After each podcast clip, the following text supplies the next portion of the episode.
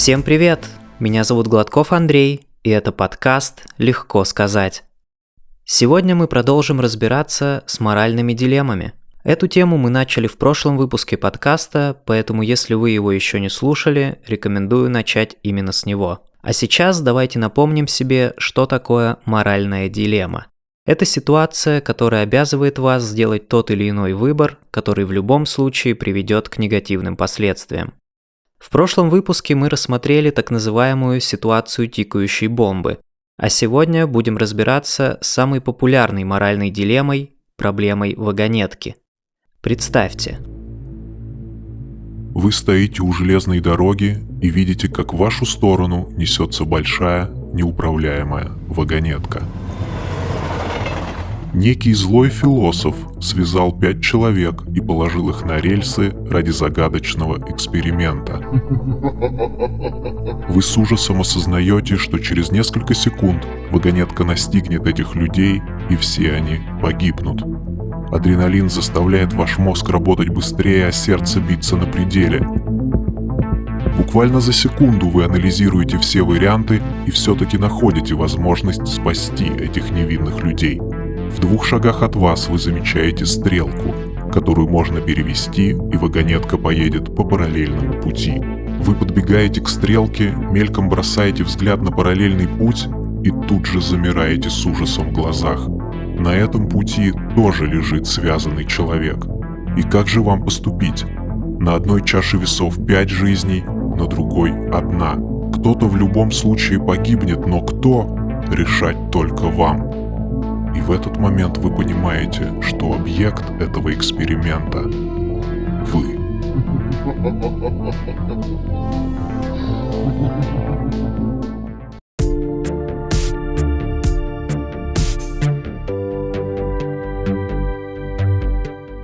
Извините за такое описание, не смог удержаться. Надеюсь, суть дилеммы понятна. Вы либо переключите стрелку и от вагонетки погибнет один человек, либо не будете вмешиваться и тогда погибнут пять человек. Сейчас я скажу вам, какой ответ дает большинство людей. Поэтому если вы еще не ответили себе, какой вариант выбрали бы вы, скорее ставьте на паузу, чтобы мнение большинства вас не смутило.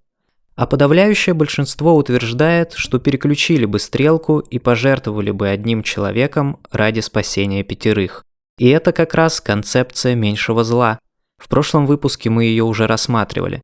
Когда нужно выбрать из двух зол, мы выбираем меньшее, а конкретно в данном случае стараемся минимизировать потери. У моральных дилемм нет правильного ответа, поэтому если ваше мнение в данном вопросе расходится с мнением большинства, это не значит, что вы не правы. К слову сказать, я бы стрелку не переключил. И не сделал бы я это потому, что для меня вариант пожертвовать кем-то не является возможным вариантом спасения кого-то. Если по условию задачи я не могу спасти пятерых человек, не пожертвовав другим невинным человеком, значит я не могу спасти пятерых человек. Оба этих варианта противостоят друг другу в моральной философии. Переключение стрелки поддерживает концепция утилитаризма, которая ставит в приоритет всеобщую пользу и счастье – для общества в целом пять человек являются наиболее ценными, чем один человек, а значит стрелку нужно переключать. Но на другой стороне этика Иммануила Канта, с точки зрения которой человека можно рассматривать только как цель, а не как средство для достижения цели. Соответственно, мы не имеем права жертвовать человеческой жизнью даже ради спасения большего количества людей.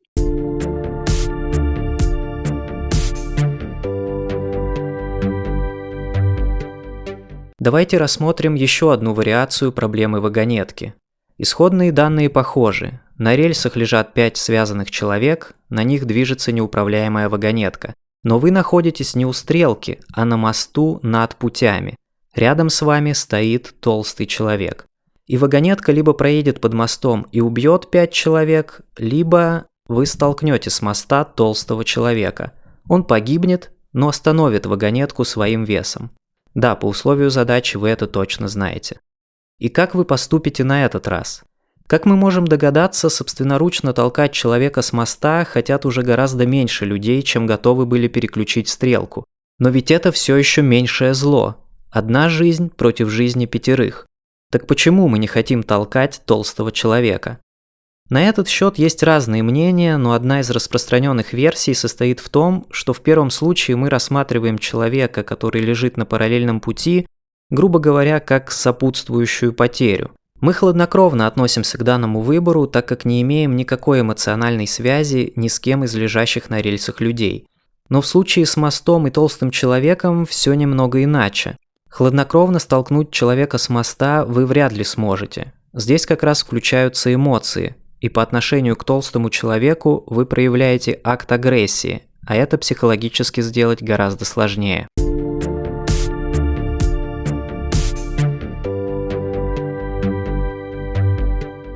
Проблема вагонетки хороша тем, что мы сколько угодно можем фантазировать с условиями задачи. Не хотите сами толкать толстяка? Ладно, давайте предположим, что он стоит на люке, который вы можете открыть, нажав на рычаг. Как показывают опросы, нажать на рычаг согласны гораздо больше людей, чем готовы были самостоятельно толкнуть человека с моста. Но если вы все еще не готовы пойти на такой шаг, то давайте представим, что этот толстяк и есть тот самый злодей, который связал людей и положил их на рельсы. Уверен, что в данном случае многие столкнули бы его с моста, даже если бы знали, что вагонетку он не остановит. Есть еще такая вариация. Вагонетку можно сбить с рельсов, столкнув с другой вагонеткой, но тогда обе они упадут на лужайку и убьют человека, который спит там в гамаке. К счастью, эксперимент мысленный, и мы можем представлять, что на рельсах наши знакомые, друзья или же наоборот, кровные враги, с которыми мы враждуем уже не одно поколение.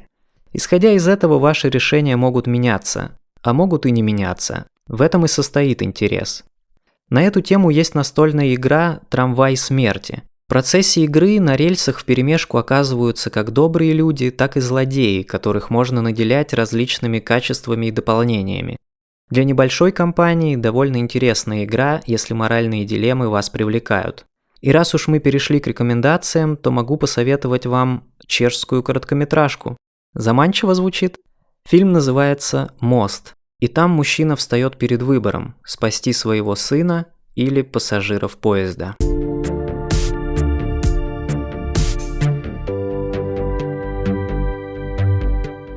На первый взгляд проблема вагонетки кажется всего лишь мысленным экспериментом, который имеет мало общего с реальностью. Вероятность, что мы попадем в подобную ситуацию, действительно очень мала. Однако в наше время моральные дилеммы становятся очень важным вопросом, на который современное общество обязано найти ответ. И причина тому – роботы. Ладно, наши технологии еще не настолько продвинуты, чтобы создавать терминаторов, но вот беспилотные автомобили, как вы знаете, уже существуют, и это направление явно будет только развиваться. А теперь представьте себе ситуацию, которая выглядит уже не так фантастично, как связанные люди на пути у бешеной вагонетки. Пассажир на большой скорости едет в беспилотном автомобиле, у которого отказали тормоза. У него на пути оказываются пешеходы, которые переходят дорогу. Так как затормозить автомобиль не может, есть два варианта развития событий. Свернуть в бетонное заграждение и спасти пешеходов, но тогда погибнет пассажир, либо спасти пассажира, но сбить пешеходов. Чем не моральная дилемма? Беспилотный автомобиль выберет тот вариант, который заложен в его программное обеспечение. Именно поэтому производители таких машин в последние годы пытаются понять, какой из вариантов развития событий наиболее приемлемый. И первое, что приходит в голову, это использовать все ту же концепцию меньшего зла. Если пешеходов больше, чем пассажиров в автомобиле, значит спасать нужно пешеходов. Конечно, сейчас мы рассматриваем самую общую ситуацию, не уточняя детали. Но на самом деле, чтобы принять решение, нам нужно больше данных. Возможно, сейчас нам довольно легко сделать выбор в пользу спасения пешеходов. Предположим, их пять человек, они не нарушают правила дорожного движения и спокойно себе идут по зебре на зеленый свет. Автомобиль – это средство повышенной опасности, и если даже мы не за рулем, можно предположить, что мы несем ответственность за происходящее с ним на дороге. И в данном контексте сделать выбор в пользу спасения пешеходов не так уж и сложно. Но что если пассажир – это вы? Я не говорю, что теперь вы передумаете и согласитесь пожертвовать пешеходами. Но согласитесь, сделать выбор уже становится сложнее. И все же предположим, что мы принимаем концепцию меньшего зла и программируем автомобиль на спасение пешеходов ценой жизни пассажира. Возникает новый, уже более практичный вопрос. А согласимся ли мы использовать автомобиль, который пожертвует нами ради спасения посторонних нам людей?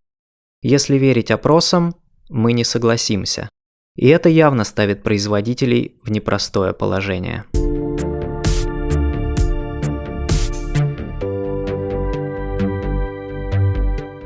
Ну и завершая тему роботов и беспилотных автомобилей, давайте вспомним отрывок из фильма «Я робот», который наглядно показывает разницу между роботом и человеком.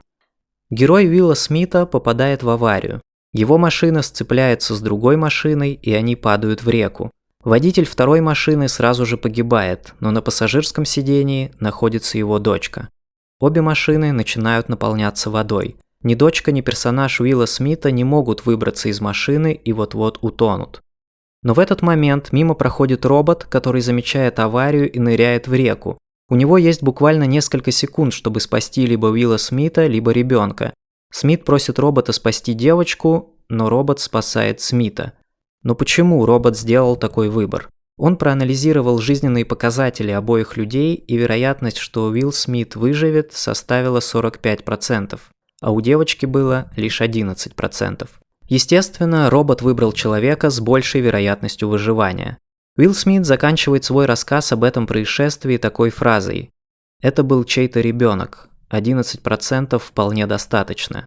Человек понял бы это».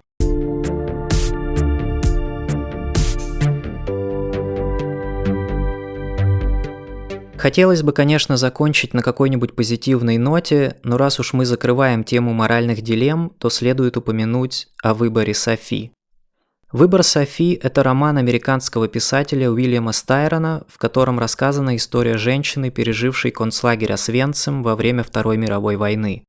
Софи попала в лагерь с двумя своими маленькими детьми, и там ее поставили перед страшным выбором – Софи нужно было решить, кто из детей останется с ней и будет жить, а кто отправится в газовую камеру.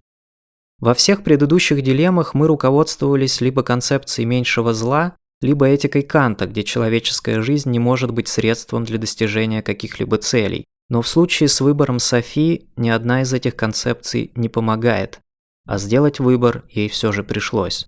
Ну и в завершении процитируем писателя Эльчина Сафарли, Правильного выбора в реальности не существует, есть только сделанный выбор и его последствия. Пока-пока. thank you